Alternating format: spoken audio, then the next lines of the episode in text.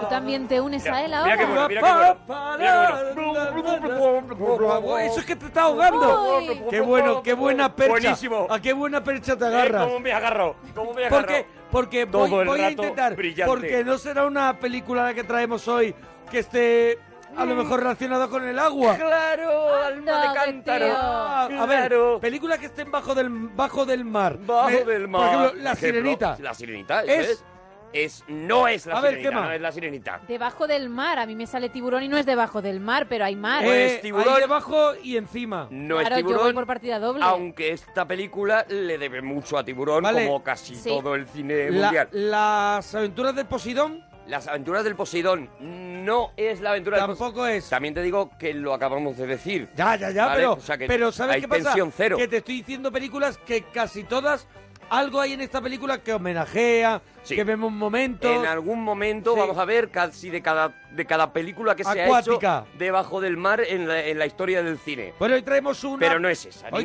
traemos de una esas película de Disney y de Pixar, Mm. ¿eh? De Pixar y de Disney. Eso es, ¿eh? Pixar. que, que, bueno, que no sé si no ¿Te es, comes un bollo para decir Pixar? Sí, Eh, sí, sí, porque es que sí. te veo que das un mordisco antes es de... que no sé pedir, o sea, yo pido pizza Sí. y, y- y digo y, pizza. y te traen a lo mejor ver, si al de Monstruos S.A. Te Por traen a eso Mike Wazowski. que si yo llamo a las pizzas, el, igual que si hago una película de pizza, Sí, sí, no gano lo es mismo, igual. no gano lo mismo, salgo perdiendo. No hay diferencia, claro. Eso es. Bueno, un peliculón, vamos a ver, no es mi favorita de Pixar, evidentemente, No, ni creo no, que sea la que- tuya. No creo que sea la pero, de nadie. Pero, yo creo que hasta que hicieron las anteriores sí que era un peliculón Película y seguirá que- siendo una película de animación de categoría. Una película que nos pegó un golpetazo en la cabeza cuando la vimos. Evidentemente Pixar es que ha crecido desde que se hizo esta película eh, eh, en calidad, en profundidad de sus películas. Ha crecido tantísimo, pero esta fue...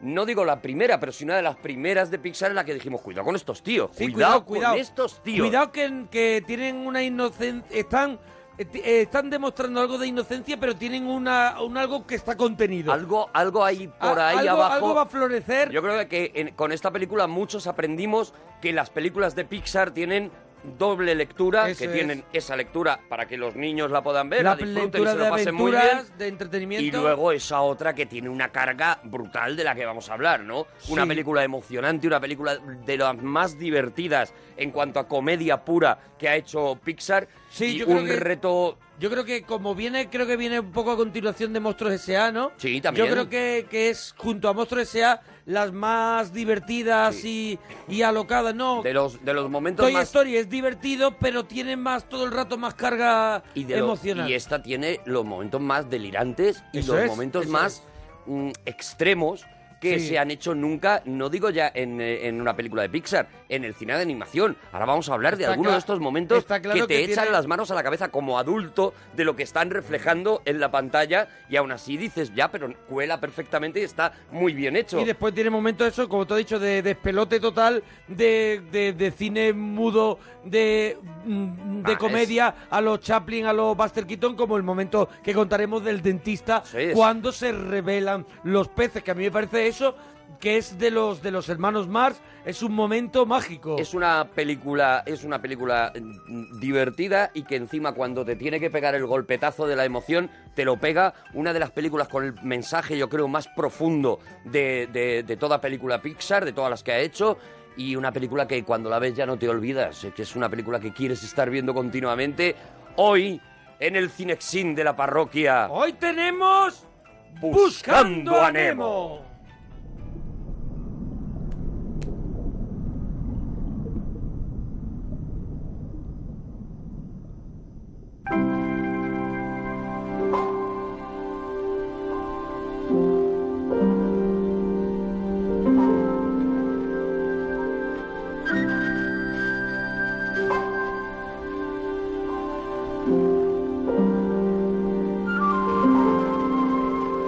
Arturo, yo creo que hemos presentado como había que presentar a Buscando a Nemo, como, como esa película que nos sorprendió, esa película que nos llegó, nos tocó Oh. la patata y nos dimos cuenta ya de que, de que Pixar iba, iba, iba por un Iba a hierro. Iba a hierro, o sea que Iba, por nosotros, iba por nuestros Iba sentimientos. a por los mayores que aún seguimos siendo niños. Sí, porque mira, luego llegaría, que ya lo hicimos, el, eh, Sí. luego llegaría Up y Up. todo el mundo hablaría de ese principio de Up, pero este principio de Buscando a Nemo ya anuncia el somos capaces de empezar una película con un Con drama. un drama. Eh, con un drama muy fuerte, ¿no? Porque lo que vamos a ver es, con esta música de fondo de Thomas Newman, que de verdad os recomiendo que una tarde que a lo hermano mejor no o hayáis hermano quedado... primo de Randy Primo, Newman. primo, Pri- primo de Randy Newman.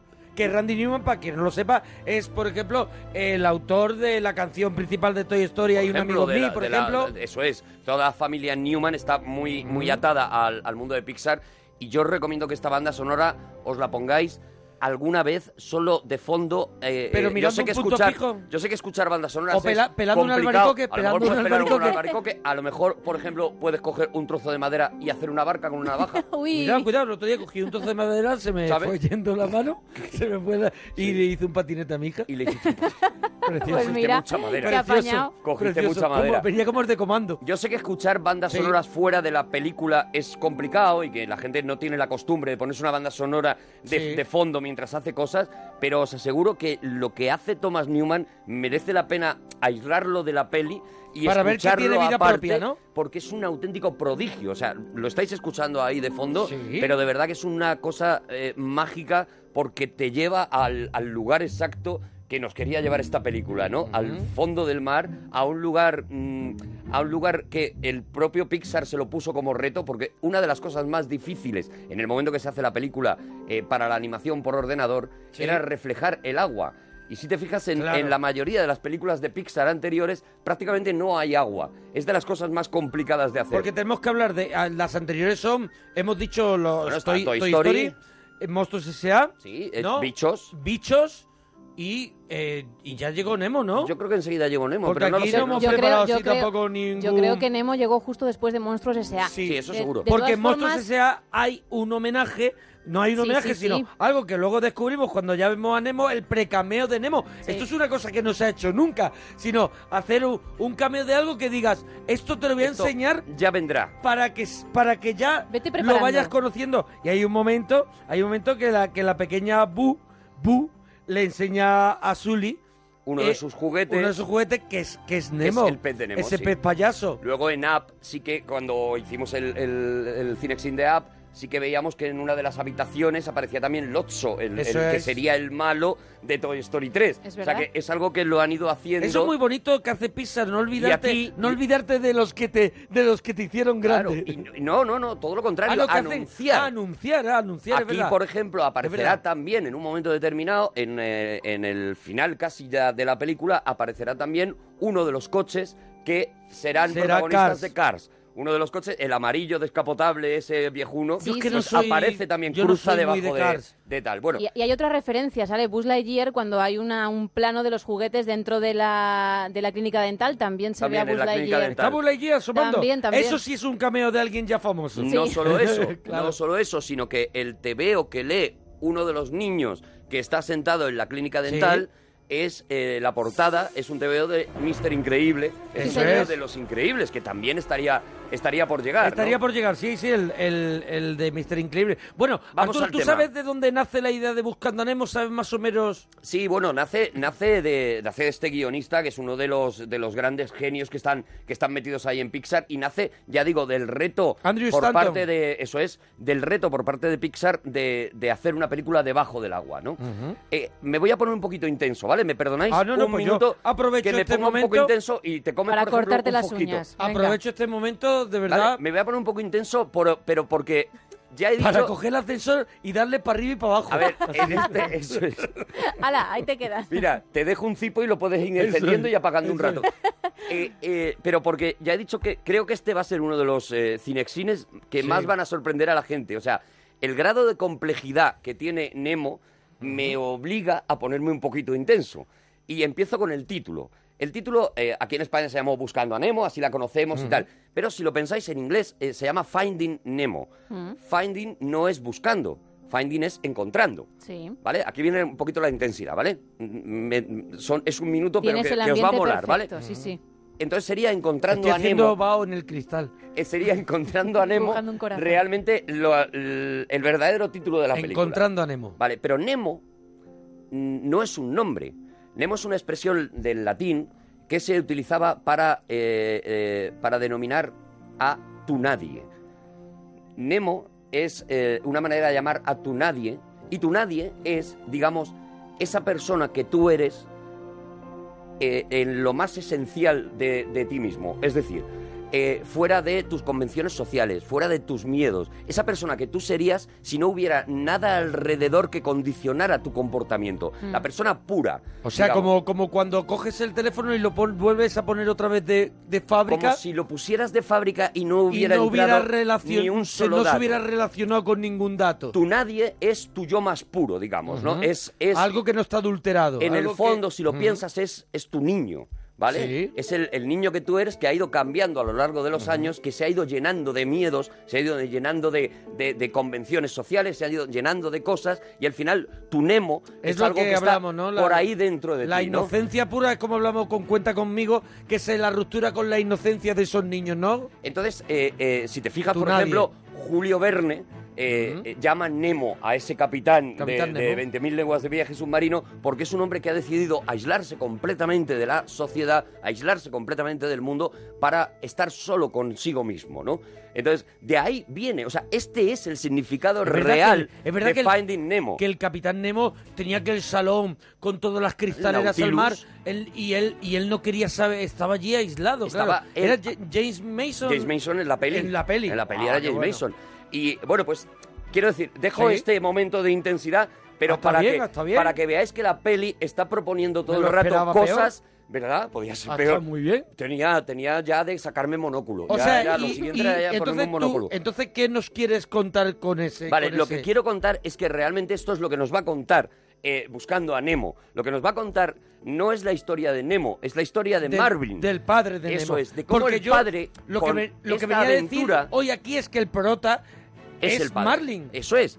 Lo que nos va a contar es cómo el padre, a fuerza de amor hacia su hijo, Claro. va a tener que ir rompiendo cada una de los miedos, de las, de, los, eh, de las convenciones que ha ido recibiendo a lo largo de su vida y va a volver a convertirse en un niño disfrutando de la aventura. Eso es. De hecho- Esta Y es va a la tras- historia de va- Buscando a Nemo. Eso es, va a traspasar cosas que no hubiera hecho porque le han dicho que eso no se puede hacer. Pues- Por ejemplo, cuando decían no vayas allí, no vayas. Él al final traspasa todo eso porque va en busca de su hijo, pero se da cuenta que tampoco pasa nada. Es como el comienzo cuando entra y sale de la casa para ver que no pasa nada. Mm. Yo creo que tú sales, miras y ya puedes pasar. No. Claro. Él estaba demasiado asustado ante la sociedad marina en la que vive. Por De eso hecho- Pixar eh, en, en- en el principio eh, se, se propuso no, o pensó que no era necesario hacer una escena tan fuerte como la del principio, o sea que no hacía falta que muriera la madre para que, para que mm, pre- precisamente por ese miedo a decir, oye, hay niños en la sala, ¿por qué vamos a tener que matar a la madre? Pero se dieron cuenta de que era necesario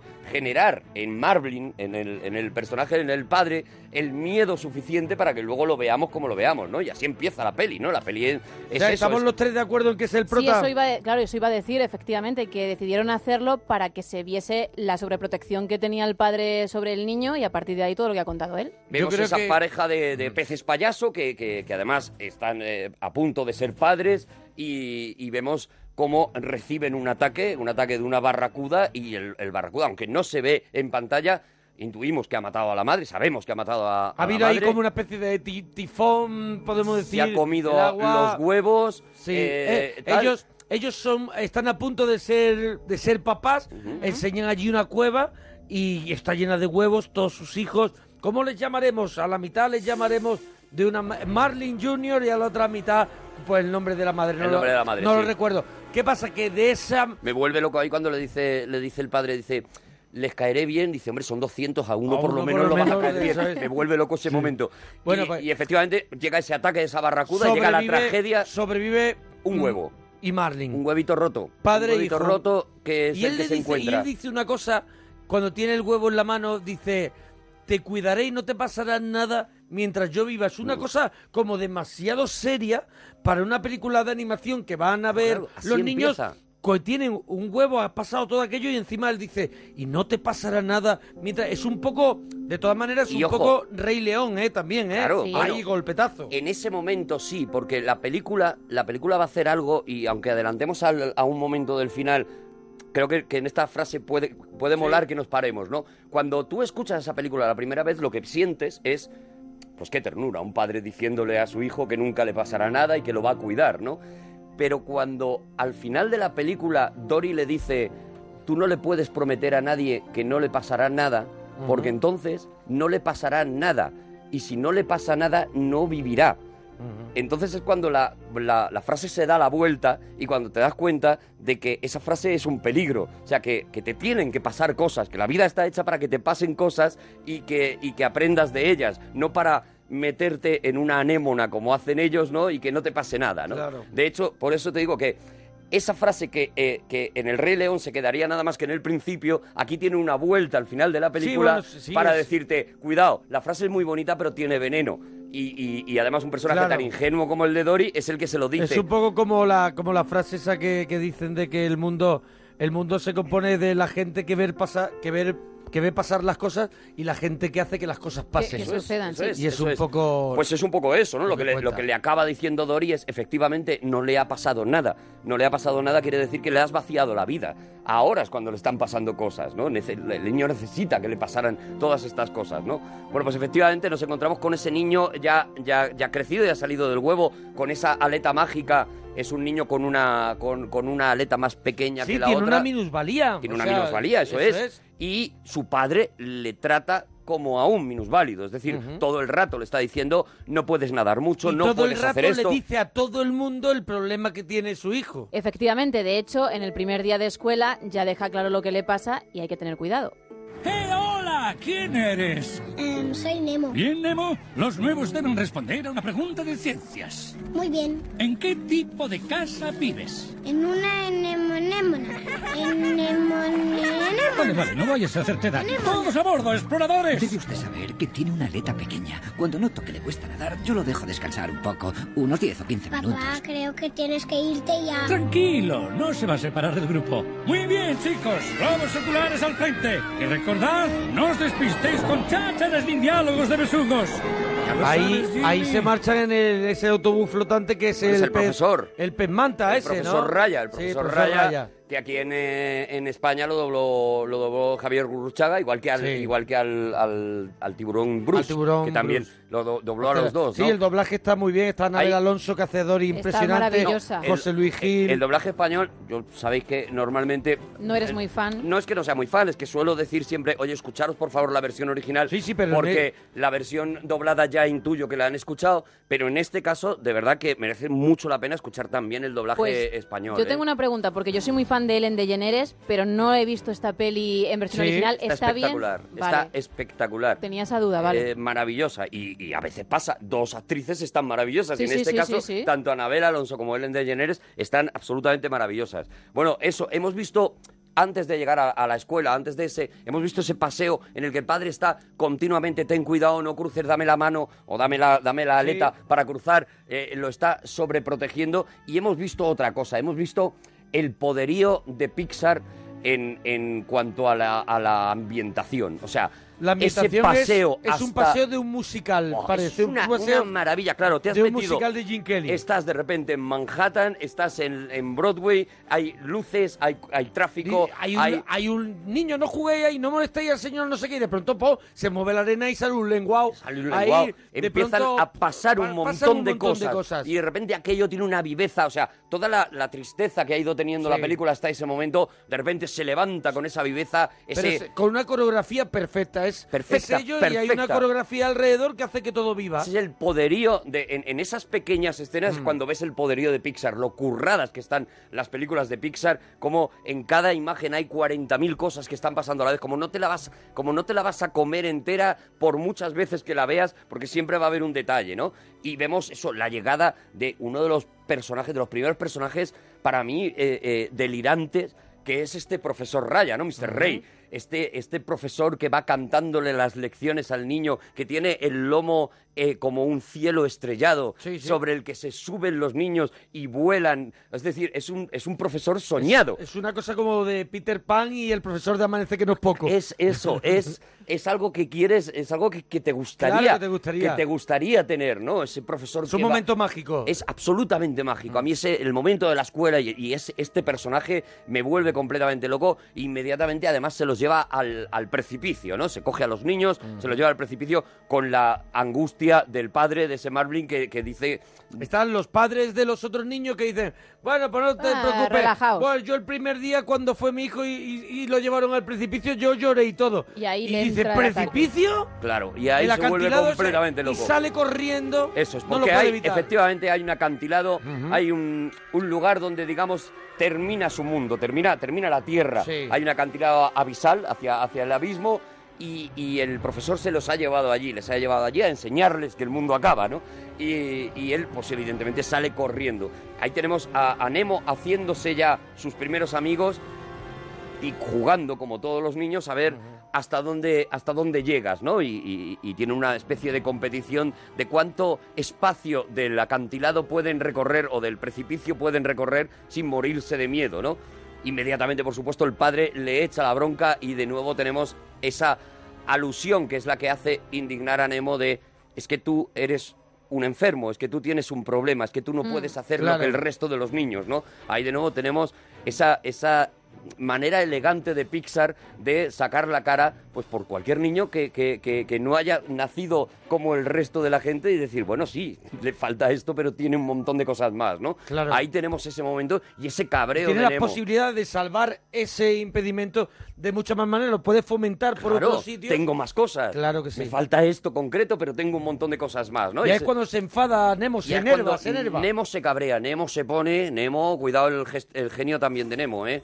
Cuidado el genio de Nemo. Y efectivamente se pone cuando todo nadie lo está mirando, picado en su orgullo, se pone a nadar hacia una barca que, que están viendo ahí Vemos arriba. un bote, hay un bote. Un bote, eso es, un bote bueno, que el- tiene, el culo de un bote, El culo de un bote. Sí, porque ellos dicen, mira el, el bote, el bote. Y hay una cadena que, que creo que, bueno, que será un ancla, ¿no? Que está anclado el bote y no sabemos nada más. Fíjate, pero ahí... ahí Pero le dice, cuidado con el bote. Y, y Nemo, en ese, en ese, Del esa machote, revolución de sí, eso, de yo puedo. toca con la aleta el bote. Sí. como Incluso- diciendo, y incluso- toco el bote, ¿eh? y toco el bote, incluso en la, en la versión original, aquí nos perdemos Sí. eh, un, un detallito que demuestra lo enfadado que está Nemo. Porque no solamente dice eh, toco el bote, Mm. to- eh, touch the boat, sino dice touch the butt, es decir, toco el culo. Sí. Toco el culo porque además reta a su padre diciendo, y además voy a decir una palabrota, voy a decir una palabra fea, ¿no? Sí, sí. Y esto es algo que aquí, aquí no, no se tradujo, No sé. ¿no? Dice, dice, aquí en España dijo, dice, toco la bota o algo así Toca la bota, dicen los, los toca amigos. la bota Sí, y sí. eso, Sí. pero en realidad le está retando, está retando al padre, ¿no? Y tal. Y bueno, pues lo terrible es que de detrás aparece de repente la cabeza de un buzo, vemos una redecilla que recoge a Nemo. Pero hay un momento, ese momento Es es, el contrario a tiburón. Tiburón, eso es. el contrario y de pronto aparece el buzo y el buzo es, Es el, el que da tiburón. miedo, claro que sí. El El buzo- buzo aparece, aparece. desde abajo, exactamente como en el cartel de tiburón que todos sí, tenemos sí, en sí, la cabeza, sí, sí. desde abajo y infinitamente más grande. Y esas y, gafas. Nemo está eh, sobre casi, en, en- eh, digamos, en, un, en una situación horizontal, Sí. como la chica que aparece nadando en ese cartel. ¿no? Es el primer homenaje clarísimo, obvio, evidente a, a tiburón, de los que ya iremos contando bastantes más, porque hay un montón de ellos. ¿no? Pues vamos a escuchar si queréis ese momento Venga. porque lo tenemos cuando le capturan. tía, no hay Ay, quien pueda con oh. ella. Nada, nada, Tienes nada. de eso, de verdad. que da. No se lava, pero mira. cómo- Ponte a mover la cola y vuelve aquí, Nemo. Eso es. Te has buscado un buen problema. ¿Me has oído? Te la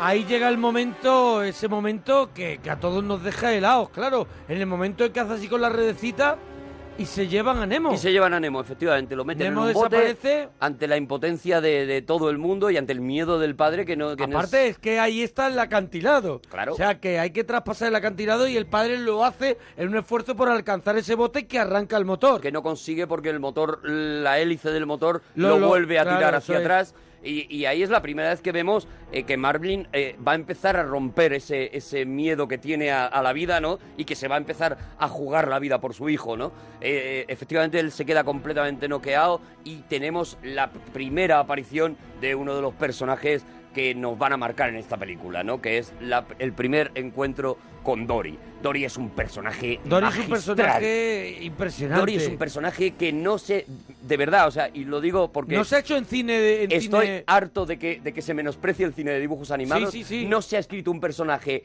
eh, igual, del mismo nivel de comedia en años y años de cine para cualquier eh, película de cualquier tipo. O sea, no existe un personaje mejor contacto, escrito. el primer contacto es impresionante cuando le dice lo que le está ocurriendo y le dice, ven, te voy a ayudar, yo te llevo, sigue detrás de ella, sigue detrás de ella y cuando ve que no para, Pasa esto. Deja de seguirme, ¿vale? ¿Pero qué dices? Me estabas enseñando por dónde se fue el bote. ¿El bote? Anda, yo he visto un bote. Ha pasado hace muy poquito. Se fue... mm, por aquí, se fue por aquí. Un Sígame. momento, un momento. ¿A qué viene esto? Ya me habías dicho por dónde se fue el bote. ¿Ah, sí? Ay, ay. Si es una broma pesada, no tiene ninguna gracia. Y de eso sé mucho. Soy un pez payaso. No, no, no es una broma. Ya sé que no tiene... Ay, lo, lo siento mucho. Es que sufro pérdidas de memoria a corto plazo. Pérdidas de memoria a corto plazo. Esto es el colmo. No, no, no, es verdad. Se me olvidan las cosas de pronto. Es cosa de familia. Bueno, al menos eso creo. ahí está también Anabel Alonso que escuchar el personaje Brutal. de eso ella ella todavía ella ella me decía una vez que todavía cuando hay niños familiares sobrinos de alguien no sé qué eh, su número especial es hacer a Dory Está O sea, Dory maravillosa, está Dory. muy marcada con su voz Esta maravillosa Anabel Alonso Sí. y, y el personaje es que, es que no te lo puedes cargar, o sea, es que, es que está tan bien escrito.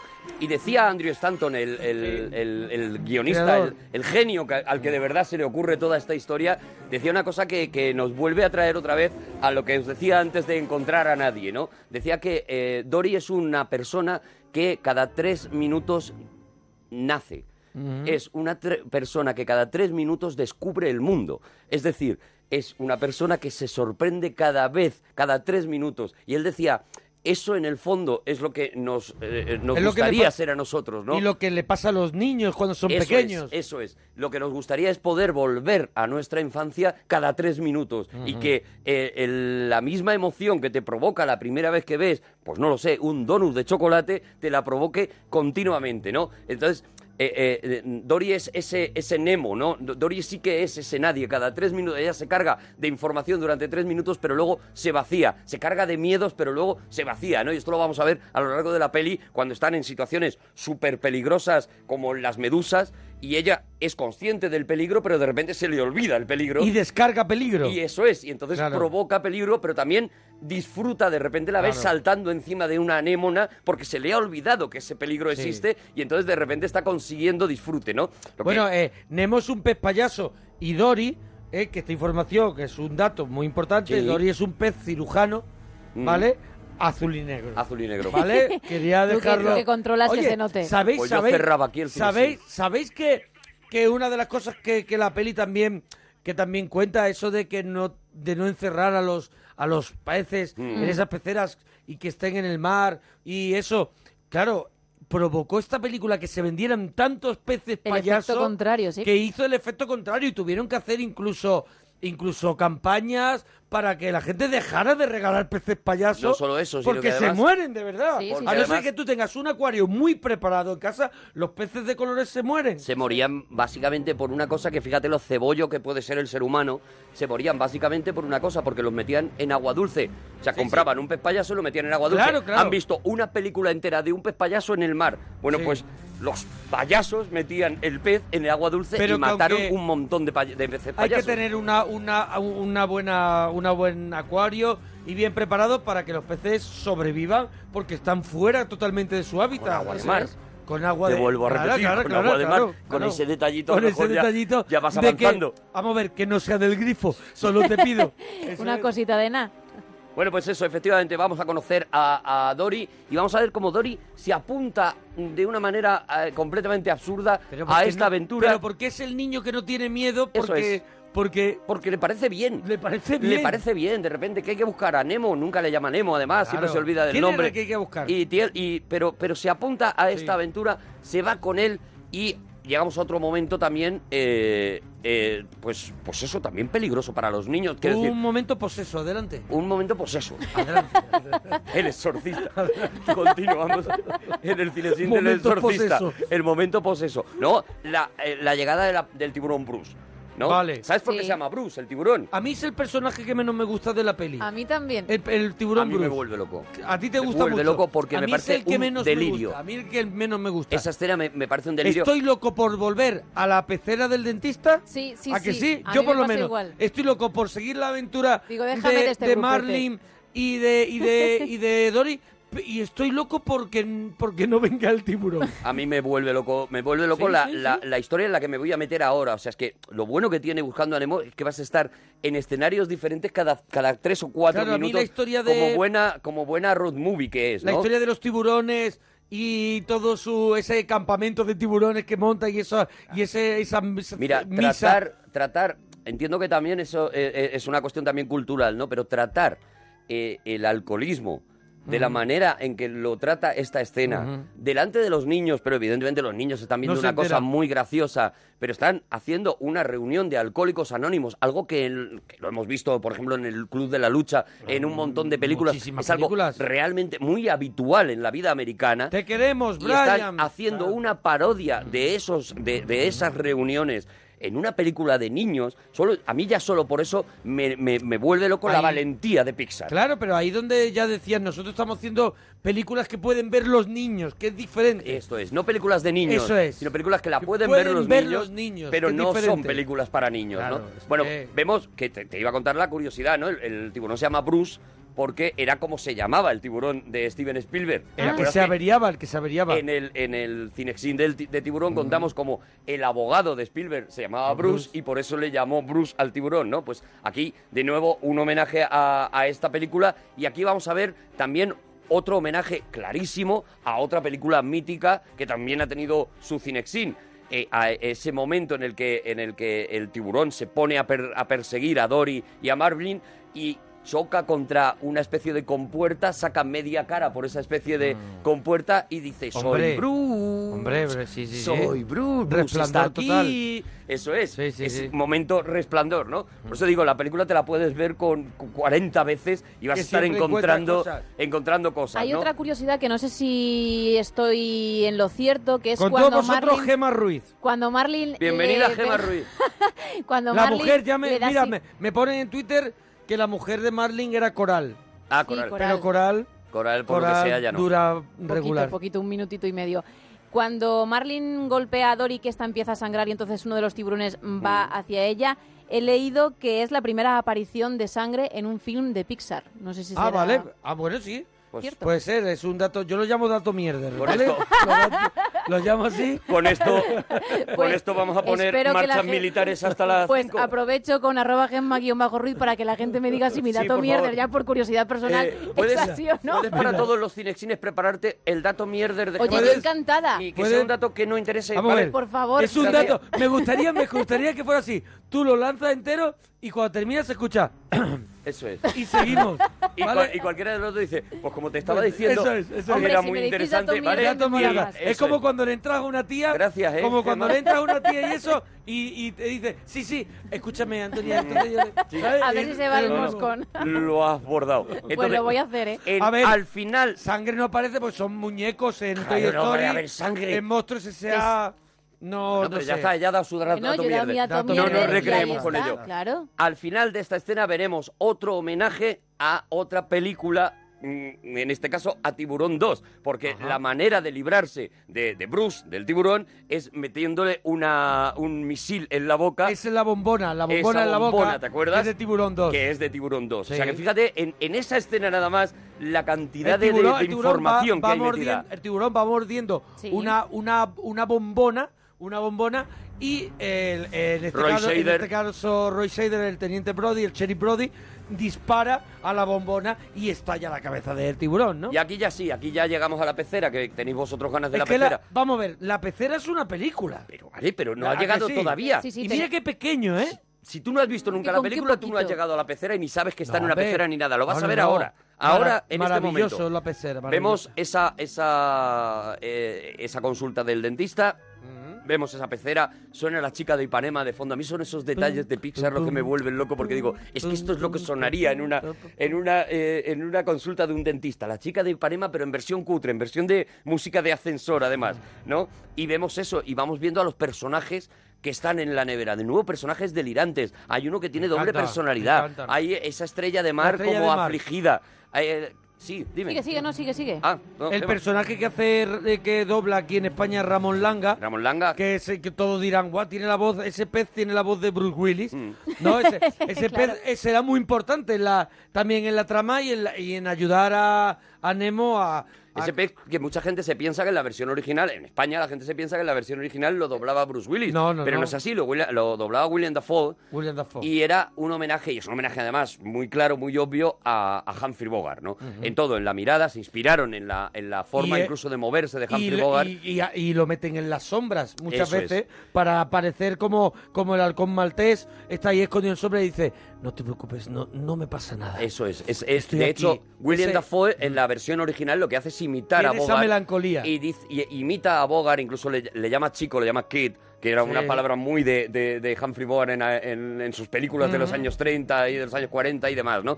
Y, y lo que está haciendo, aquí, bueno, aquí lo transformaron en una especie de Bruce Willis, pero realmente es un homenaje, de nuevo, un homenaje al cine dentro de una película de Pixar, en este caso, pues a, A un un- clásico. Mm. uno de los grandes, ¿no? Y al cine de gángster y ese tipo de personajes del halcón maltés que Claro, solía claro. representar y que eh, se metían ese- en esa en la sombra ese, so- ese seco pero con buen corazón que al final es. ayuda al es el niño, seco ¿no? con buen corazón que no se queda a disfrutar lo bueno que ha hecho El Rick de Casablanca. Eso es, que, que sale andando y ha dejado ahí algo bueno Hmm. y él sale andando como diciendo, como diciendo, a mí me corresponde seguir eh, eh, eh, en está, lo malo. Yo, llevo mi condena. Eso es, yo me, me Yo llevo toca mi seguir mi condena, no me es el Rick de Casablanca, es tal cual el Rick de Casablanca, pues eso, echando una mano en este caso a Ilsa y tal, y, y- y al final diciendo, y yo ya me quedo en... Eso lo hacía muy bien también Michael Landon en Autopista hacia el cielo. Hombre. Daba gloria y cogía la carretera para adelante. ¿Cómo, has- Cogía la cómo has car- subido de nivel? Cogía la carretera. ¿Cómo has subido de nivel de repente?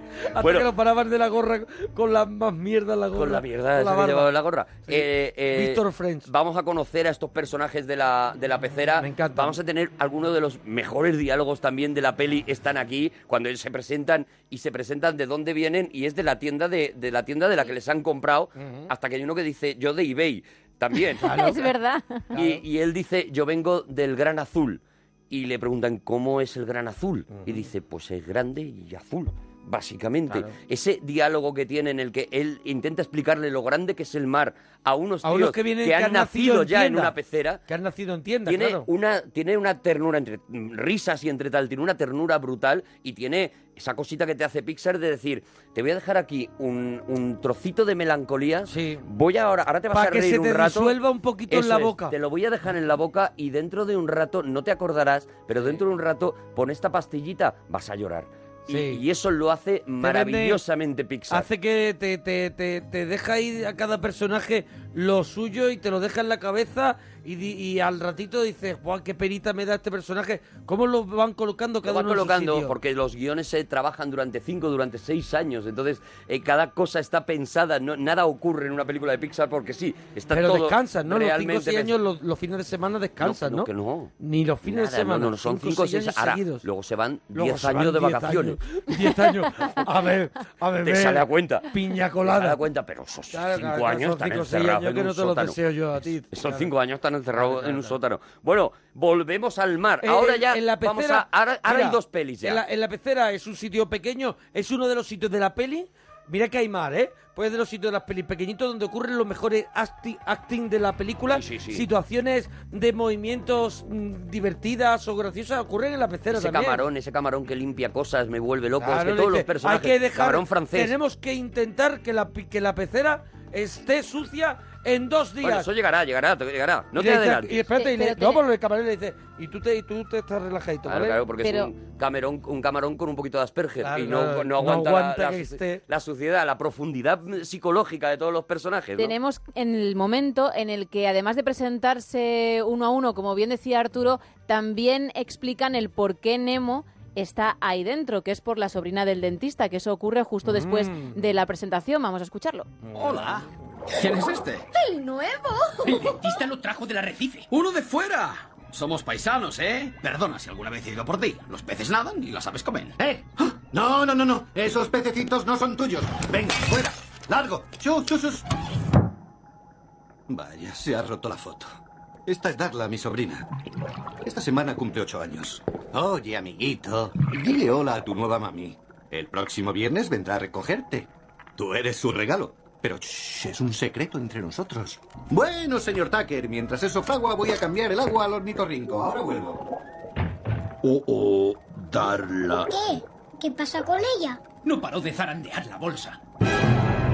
Pobre risitas. Fue su regalo del año pasado. Y ahí aparece la foto de ella con la bolsa de risitas. Sí, señor. Y risitas ha dado la vuelta, muerto también. Sí. Bueno, pues efectivamente, eh, llegaremos al- a ese momento porque ahora lo que digo, vamos a tener dos películas que casi se van a ir alternando. Vamos a ver la película de la pecera y vamos a ver la vida de Marvin y Dory intentando llegar a, a esto, ¿no? ¿Qué han encontrado? Han encontrado unas gafas. Han encontrado las gafas del buzo que se le Vemos- cayeron de la... Vimos, que no lo hemos dicho, cuando suben a- al barco, llevan en una especie de, de, cestita o caza, imaginar un cazamariposas, Mm. ahí llevan a Nemo y lo meten en una especie de nevera con agua, y entonces uno de los buceadores se apoya y tira las gafas, no se da cuenta, y tira las gafas de buzo y vemos como las gafas de buzo se, se hunden en el mar, en la profundidad del mar.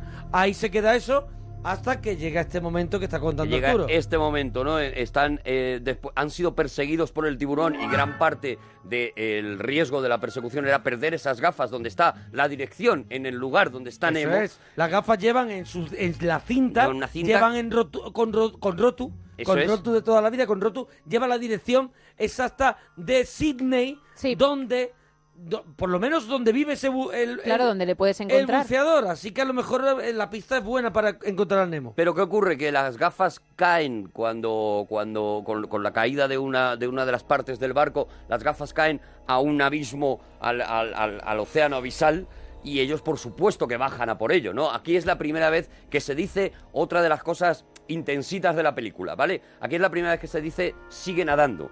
Aquí es la primera vez que Dory le dice, eh, eh, cuando Marvin no, no tiene mucho miedo de bajar a esa zona oscura, pero por otro lado sabe que las gafas que pueden salvar a su hijo están ahí abajo, eh, mm, Dory le dice, que es casi siempre la que, la que da los mensajes más profundos, le dice simplemente ponte a nadar hacia abajo y sigue nadando, sigue nadando, sigue nadando, ¿no? Bueno, esto es, esto es algo que, que la gente que ha investigado, eh, aunque Pixar siempre ha declarado, incluso el, el propio director de la película ha declarado muchas veces, las películas de Pixar no son religiosas. Eso no- es lo que yo te- es que te iba a decir concretamente eso, que si tenía que ver algo con la con, con la creencia, con la religión. Tiene que ver, tiene que ver no tanto con la creencia, pero sí con la filosofía. Para mí ahí abajo están las hienas del, del Rey León. Exactamente, el, el- el- el- digamos la, la filosofía, la filosofía budista, que no tanto la religión, sino, sino la idea, ¿no? La, la- la- eh, está muy basada en eh, cuando tengas miedo no haces nada paralizándote. El, el- el camino, la única manera de continuar en el camino es seguir en el camino, es andar, ¿no? Y lo importante no es la meta, sino es el camino. Entonces, si tú te concentras en el camino, acabarás llegando a esa meta, ¿no? Bueno, esto, esto así mm, para Damis es, es Amar un poco la la, esencia, trama más que el desenlace. Amar la trama más que el desenlace. Esto es la esencia de, el- de la filosofía budista, ¿no? Entonces, él ha confesado muchas veces, realmente... Me doy mi golpe de budismo, ¿no? No, no, no hablo nunca de religión, es decir, no hablo de creencias, pero sí hablo de filosofías en las que creo, ¿no? Ajá. Y si has visto Brave, por ejemplo, es una película profundamente budista. Profundísimamente eh, budista, ¿no? Y en casi todas las películas, eh, eh, porque John Lasseter también es otro, otro seguidor de esta filosofía, ya digo, no religión, filosofía, eh, está metido a este, este mensaje, ¿no? Bueno, pues este sigue nadando, sigue nadando y algo conseguirás, no te pares, no te paralices porque algo conseguirás, es la primera vez que lo dice Dory y sabéis, porque hoy cuando lo hemos puesto en Twitter, mucha de la gente nos ponía, sigue nadando, sigue nadando, que se Sí. convirtió ya en una de las, en, en uno de los mensajes que consiguieron que entrara en la cabeza de la gente que vio esta peli, ¿no? La de no te pares, sigue nadando, que, te algo paralice- que- conseguirás. Que no te paralice el miedo. Que el miedo no te pare, ¿no? Que es de- eh, al final es de lo que va, de lo que va esta peli, ¿no? Y efectivamente siguen nadando, siguen nadando, tienen un encuentro con un pez abisal. Eh, eh, segundo momento lisérgico de la película cuando se quedan mirando Se quedan mirando una luz. esa luz y, y- y se pillan y un es colocón. un trippy y lo que tienen ahí. Absolutamente un trippy, por eso digo que la peli es, es que trata temas sin que los niños se den cuenta muy fuertes, porque ahí esos señores están en un pleno colocón y, y efectivamente consigue, Dory consigue leer esas letras y por fin conocemos la frase más importante de Nemo. P. Sherman 42, Wallaby Way. Esta es la que nos va a llegar durante toda la película porque Dory descubre que es capaz de recordar esa dirección. No recuerda nada, pero esa mm, dirección la descubre, ¿no? P. Sherman es, eh, es, eh, bueno, se supone que es el nombre del, den- del dentista, pero aquí hay otro homenaje a, a- porque la, mi- la mitad de la peli o más de la mitad de la peli se hizo en Filipina con, con, eh, con, eh, eh, eh, lo diré, con diseñadores filipinos y P. Sherman, dicho en filipino, suena muy parecido a Fisherman. Mm. Fisherman es pescador, pescador. ¿vale? Y, y- y era un homenaje a la manera de hablar de los filipinos, de la cantidad de, de- de- de- de- de decoradores y de ambientadores filipinos que habían ayudado a, a- a hacer esta película, ¿no? Bueno, pues eso, efectivamente, ya tienen la dirección y ahora queda lo más surrealista del mundo. ¿Cómo va uno desde mitad de la nada, desde donde no sabes dónde tiene estás, tiene un poquito hasta de- Australia? tiene un poquito de sentido que los, eh, los filipinos sean los que al final hacen el arte de esa película, porque es un el arte mari- marino Claro. tiene mucho que ver Claro, también claro. Con, con su cultura. De ¿eh? ahí que pusieran eh, eso, P. Es que Sherman, ahora, ¿no? ahora lo estoy pensando. Claro, estoy claro, claro. Es, es, eh, de hecho, ellos, eh, el equipo de, de Pixar, que siempre hacen esto, ¿no? Viajan a Filipinas a hablar con pescadores y, y- y a, y a llenarse un poco de, de- de conocimiento del mar, digamos. ¿no? De, de conocimiento del mar. Y ahí es donde contactan con, con- con un montón de diseñadores y de filipinos que les interesan por la estética de la película. Claro, y claro, ya digo, la la película es, es profundamente filipina, aunque no lo parezca porque ni siquiera pasa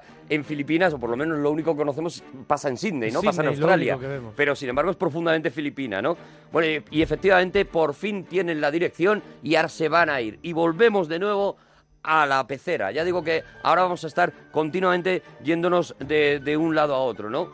Y en la pecera, eh, en la pecera tienen un plan. Sí. Esto es también muy de las pelis de, de Pixar, ¿no? A mí me gusta mucho es Cuando el plan tiene de la plan de fuga. El plan de fuga a mí me gusta mucho. En Toy Mira, Story 3, ¿te mira, acuerdas también? Me ha recordado que tenemos que hacer, que yo sé que te gusta mucho, la gran evasión. La Gran Evasión es de mis películas favoritas. Pues tenemos que hacerla dentro de, de poco. las películas que yo más veces he visto en mi vida. Pues la gran evasión hay que, vida. ver- hay que hacerla, ¿eh? La gran evasión. Aquí tienen un plan, aquí tienen un plan claro, para, aquí para tienen escapar. un plan, un plan para escapar. Nemo es el único que cabe por un tubito. Por si se mete por ese tubito y echa una piedra. Eso es la depuradora, ¿no? De Eso un poco es, de el la... tubo de, de la depuradora, si echa una piedra, bloquea ese, esa ese- depuradora. esa espiral así que, que va girando, ¿no? La, eh, la, la pecera se llenará de moho, se llenará de mugre.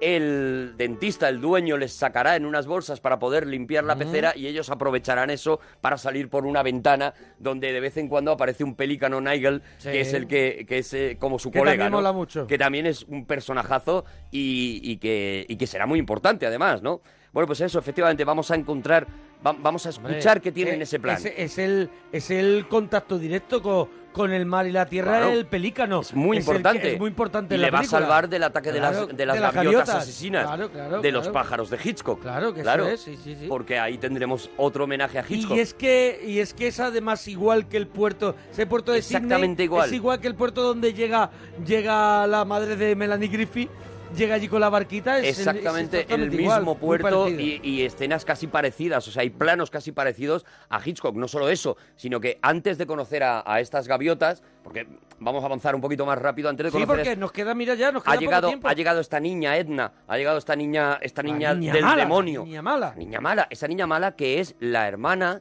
del niño malo de Sí, Toy Story. Eso es, eso es, eso Sí. es. Tiene hasta los brackets. Sí, sí, verdad. y a mí que no me diga que no son familia. Sí, sí, sí, sí, sí, son. Son familia Son o familia. prima, como mínimo Prima. prima. la prima de Australia, lo que sea. Prima, pero prima. tal. Y en ese momento en que cierra la puerta, de, haciéndolo ya de una manera obvia, suena la música de psicosis. Mm. Suena el chan, chan, chan, chan de psicosis tal cual, ¿no? Diciendo que sí, que estamos homenajeando todo el rato a un montón de películas que hemos visto y, y que nos gustan mucho, ¿no? La niña es más mala que un dolor. La niña es- mala, la niña es La mala. niña cada año niña tiene un no tiene pescadito de entrañas. regalo y dice pescadito, Ya pues tú, imagínate. la La, niña no tiene entrañas.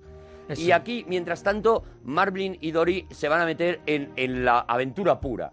Y vamos a ver otra, una vez más, la poquísima vergüenza de Pixar. Nos van a sacar en pantalla a la primera tortuga fumaporros Ay, sí. de la historia del cine. Sí, Nos la sacan tortuga porrera. Una tortuga porrera, claramente es una surfera, es decir, está colocada Sí, no está- todo el día. No están dando Espíritu ahí, libre. No están dando Es ahí le una llaman body. muy jamaicana. es le llaman body, es, Sí, sí, es sí. realmente esos, esos eh, surferos de le Sí, llaman le body, que se pasan la mitad del día completamente emporrados, la otra mitad eh, con las olas y la otra y el La otra rato que mitad- le queda atracando bancos. Eso es. Pero, pero efectivamente es y cualquier mayor es capaz de percibirlo, es una tortuga que, que es- que Que está, va- eh, que está completamente fumada Sí, que, que, está en la nube. y habla además de, de- de la manera en la que habla un fumado y habla con un delirio. O sea, si te pones a escuchar esas partes del diálogo, las partes del diálogo yo creo que ellos también las escribieron así porque son completamente delirantes. Son las que escribiría una persona que se ha fumado